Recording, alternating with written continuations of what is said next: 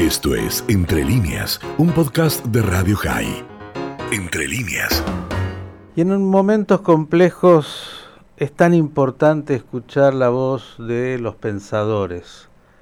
Estamos atravesando esta pandemia que tiene todo lo que tiene y en la cual le agregamos nuestras particularidades como sociedad y hablar de los mandatarios que son parte de esta sociedad.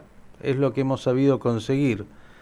En esto aparece la discusión por las clases presenciales, sí, clases presenciales no, salud o economía, un ministro que habla y después lo desmienten, la voz, de alguna manera la coherencia en el discurso de aquellos que tienen la responsabilidad de ayudarnos a sobrellevar esta realidad. Bueno, vamos a ver cómo nos ayuda a pensarla como le decía un pensador, un analista, me refiero a Alejandro Katz. Alejandro, ¿cómo estás? Miguel Stoyerman te saluda. ¿Cómo estás, Miguel? Buen día, gracias. No, gracias a ti como siempre por, por estar y por, por ayudarnos a pensar. A ver, hace un rato largo no hablamos y me encantaría que, me ayudes a, entender qué estamos atravesando y cómo lo estamos atravesando. Miguel, hay eh, tantas perspectivas para ver esto, pero yo me, centraría en una que ha estado en, el corazón del problema, de la preocupación de todos nosotros eh, estos días. Eh, y empezaría haciendo una reflexión muy genérica. Eh, en todos lados, en casi, casi todos lados, esto no se ha hecho bien. Es decir, eh, todos los gobiernos y todos los países han cometido errores que podrían haberse evitado si hubiera habido conocimiento previo, si hubiera habido capacidades estatales y respuestas sociales diferentes.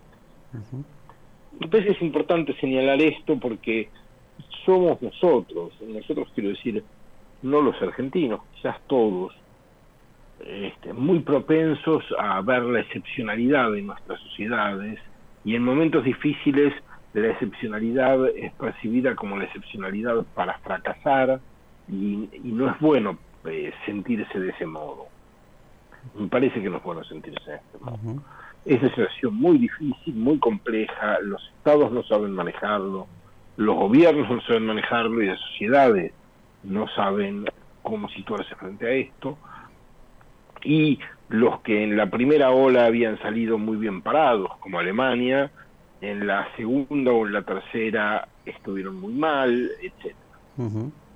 Eh, eso no quiere decir que lo que ocurre entre nosotros no tenga sus bajos particulares, y creo que sí los tiene. No es el único lugar en el que tiene esos bajos, pero bueno, tampoco importa tanto esto. Eh, y yo creo que uno de los de los eh, rasgos particulares de la relación con la pandemia que más nos debe preocupar es la politización de la eh, situación. Mm. ¿Qué quiero decir con la politización de la situación? Voy a, eh, intentar explicarme con un ejemplo. cuando uno vota un gobierno, está en ese voto emitiendo una serie de declaraciones.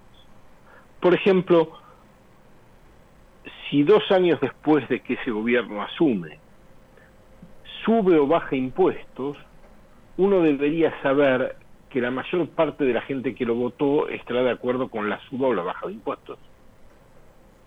¿Sí? Los republicanos en Estados Unidos bajan impuestos cuando asumen los republicanos, al poco tiempo bajan los impuestos y los votantes están satisfechos. Es decir, el voto es un predictor de la, eh, del grado de aceptación de las decisiones gubernamentales para ciertas cosas, para ciertas cosas, para la política impositiva, para la política penal, para la política, digo, para una serie de dimensiones de lo público. Ahora, cuando el voto se convierte en un predictor de una situación excepcional que no tiene necesariamente un contenido ideológico, estamos muy mal. No puede ser que uno esté de acuerdo con el cierre o la apertura de las escuelas en función de su elección política de hace dos años. A ver si te puedo entender, para tratar también de que los oyentes obviamente lo hagan. De alguna manera estás diciendo que cuando uno va a votar, las sociedades votan, votan un proyecto que tiene una cantidad de, contenidos y, a partir de eso una cierta expectativa del, votante, pero para, eso pero para eso de alguna manera el, el que es elegido, el gobierno de turno, tendría que explicitar claramente cuál es ese camino de lo que va a hacer, cosa que a veces no, no queda muy claro, y en el camino no cambiar las reglas de lo que dijo que iba a hacer. ¿Es correcto? Eh, fundamentalmente esa es la idea. Eh, quizás eh, pondría alguna algún matiz en esto, pero fundamentalmente es la idea. Uno de los matices es hay cosas que no es necesario explicitar. Nosotros sabemos que los gobiernos del centro a la derecha suben los impuestos y tienen una política de eh, seguridad más rigurosa que los gobiernos del centro a la izquierda. Está en la tradición ideológica, que es una tradición que en Occidente nos acompaña desde hace 150 años. Entonces hay cosas que sabemos, aunque no se expliciten, y hay cosas que se explicitan. ¿Sí? Sí. Eh, el, el, el... Hola. Sí, sí, yo estoy aquí, te seguía. Sí, perdón, perdón, es que entraba una llamada y se... Parte de la tecnología. Eh, eh, quiero llevarte... Entonces, sí. sí, hay dimensiones, hay dimensiones en las que el voto es un predictor del acuerdo que uno tiene con las decisiones gubernamentales.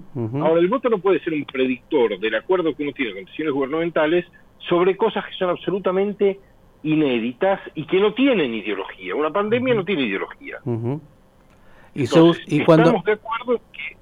Sí. No, no, y, siguiendo ese lineamiento, decías eh, la utilización de un momento crítico como este de pandemia para jugar a la política en lugar de, entender de que es un desafío para todos y que debemos estar unidos, como en una guerra. No hay eh, ideología, sino que hay intención o, debería haber de lograr la menor cantidad de víctimas y salir lo más rápido posible de esa crisis. Ahora, así es. Ahora, eh, ahí hay una responsabilidad de la política, del gobierno y de la oposición en instrumentalizar lo que ocurre a favor de unos o de otros, pero también esto expresa la gravedad de una fractura social que hace que la ciudadanía deje de pensar autónomamente y evaluar autónomamente las decisiones del gobierno y en lugar de evaluar y actuar autónomamente, toma partido de un modo, diría, tribal. Entonces, si uno votó a Alberto Fernández, está de acuerdo con que las escuelas no abran, y si uno votó a Macri, está de acuerdo con que las escuelas abran. Como si hubiera ideología en esa decisión, yo no digo si la decisión es buena o mala, y tampoco creo que todos tengan que estar de acuerdo o en contra de ella. Pero lo que es llamativo y lo que y lo que pone de manifiesto la fractura social, la radicalización de la política y el modo en el que esto nos está envileciendo es el alineamiento ideológico con la decisión, no el cuestionamiento o apoyo a la decisión. Porque vos decías es como en la guerra y uno puede tomar esa, esa metáfora, yo no, no, no estoy muy seguro de que lo tomaría, pero uno puede tomarla. Eh, y del mismo modo que en la guerra no hay una sola decisión buena, ¿no? Porque uno puede exigir, y hay que hacerlo, que las decisiones se tomen en base a información, a datos y a conocimiento experto. Pero aún en esos casos hay eh, en complejos, en sistemas complejos y dinámicos, hay muchos datos diferentes que a veces se contradicen y muchas formas de interpretarlos y no necesariamente hay una solución no es física eh, relativista y, que no, explica... No hay soluciones perfectas y, muy por el contrario. Eh, en, en, algunas situaciones límites todas las soluciones son malas, a veces algunas menos malas, pero todas son malas, ¿no? en este contexto, claramente todas las soluciones son, yo diría con una palabra que, me parece que es precisa, subóptimas. Subóptimas. Es decir, ninguna solución resuelve el problema. Todas las soluciones mitigan el problema creando otros problemas. Ahora parece... No hay posibilidad de resolverlo, hay posibilidad de mitigar algunas de las dimensiones del problema. Parecía, Alejandro, que, que, de alguna manera lo que hace las situaciones límites siempre es sacar lo mejor y lo peor de las sociedades. Y da la impresión, cuando uno mira a la Argentina, bueno, no hay una Argentina, hay muchas Argentinas, que, y ahí es donde se contamina además con lo ideológico, con el discurso y con los intereses políticos que, estabas mencionando. Eh, recién veía imágenes, por ejemplo, en, en, eh, acá en el acomodado barrio de San Isidro, precioso, donde madres eh, con sus chicos están en algún lugar frente a la escuela dando clases con todos los cuidados, como una manera de manifestarse respecto de cierre de las escuelas en la provincia. Pero por otro lado, en la misma provincia, claro, en un lugar nada acomodado, en alguna villa donde las condiciones eh, de, hacinamiento son terribles, eh, bueno, el modelo también respecto de los valores que hacen a la educación y al trabajo son distintos. Como que eh, hay desde ya varias Argentinas, pero hay también esta, ¿dónde está puesto el acento? ¿no? En, en, qué lugar cabe el acento?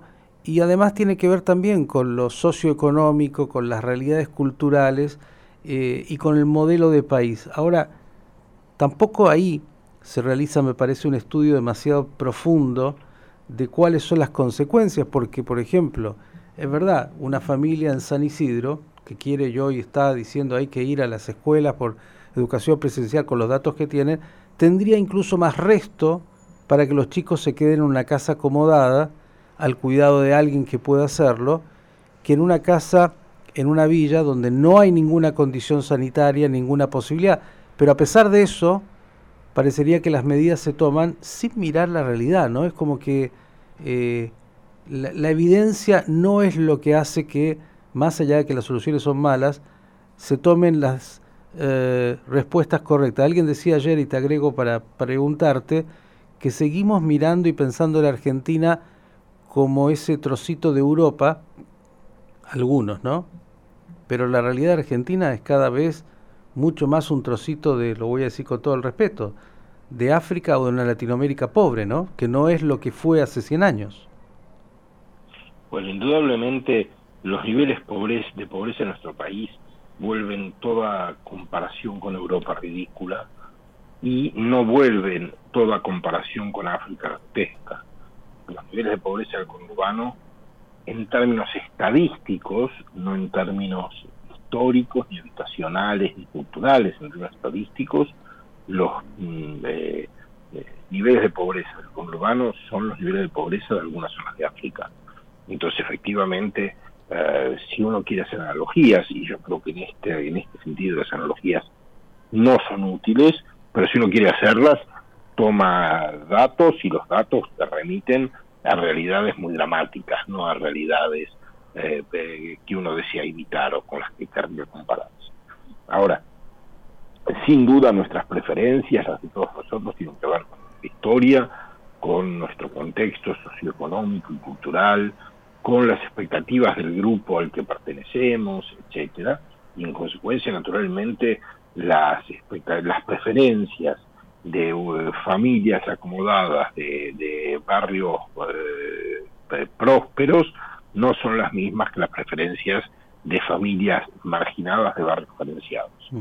Eh, yo creo que parte de la dificultad que tenemos es la de no poder hablar de estas cosas y hablar de estas cosas quiere decir que las yo creo que en general la vida pero en situaciones tan complejas como las que atravesamos sin duda, las opciones binarias son opciones no inteligentes. Ah.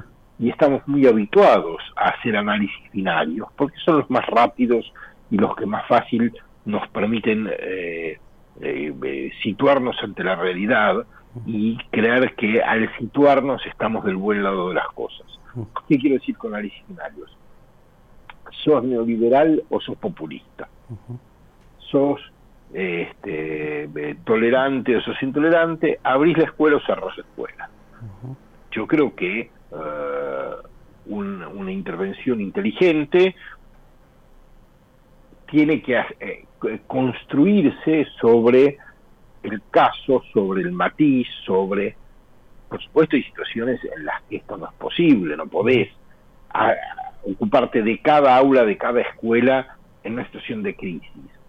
Pero sí tienes que poder entender que hay contextos y contextos, que eh, algunas escuelas tienen más condiciones para abrir y que en algunas el costo de no hacerlo es mucho mayor y por tanto en el trade-off entre subir el riesgo de circulación del virus o dejar al chico sin ninguna contención y circulando el mismo chico de un modo que también puede propiciarla, quiero decir, este análisis debería ser, ahora, ¿cuál, cuál es lo que, qué es lo que de algún modo está en la base de todo lo que discutimos? Lo que está en la base del modo en el que discutimos es el modo en el que se toman las decisiones. Porque si las decisiones fueran decisiones tomadas eh, en, en, en, ámbitos de discusión pública, buscando consensos y confrontando estas mismas diferencias hasta encontrar acuerdos que nos permitan entender que lo que hacemos es lo mejor que creemos que se puede hacer. Y posiblemente no conformando a todos con ello, pero sí a grandes mayorías, toda esta discusión en la que estamos hace días carecería de sentido. Alejandro, el problema es fundamentalmente de la, de la política que en lugar de buscar cooperar en la situación de crisis, usa la situación de crisis para competir. Y esto es moralmente imperdonable, es una irresponsabilidad eh, supina. Y esto sí hay que decirlo con claridad. Ninguna discusión, ninguna decisión es óptima, este, la sociedad está fracturada y se alinea ideológicamente ante un tema que no acepta o no debería aceptar la decisión ideológica, pero la gran responsabilidad está en la clase política que ha sido incapaz de cooperar. Y diría en este sentido, y aunque no tengo eh, ningún respeto hoy en día por la oposición, la responsabilidad fundamental es del gobierno, que es el que debería buscar la, la producción de esa cooperación. Alejandro, me quiero quedar con esto que dijiste. No hay soluciones perfectas, ni mucho menos. Eh, son soluciones complejas. Se requiere salir del pensamiento binario y simple para entender de que hay que buscar los matices y, toda esta visión que nos has dado. Ojalá lo que estás diciendo alguien lo escuche, de eso se trata. Gracias y hasta la próxima. Gracias a vos, Miguel. Esto fue Entre líneas, un podcast de Radio High. Puedes seguir escuchando y compartiendo nuestro contenido en Spotify, nuestro portal radiohigh.com y nuestras redes sociales. Hasta la próxima.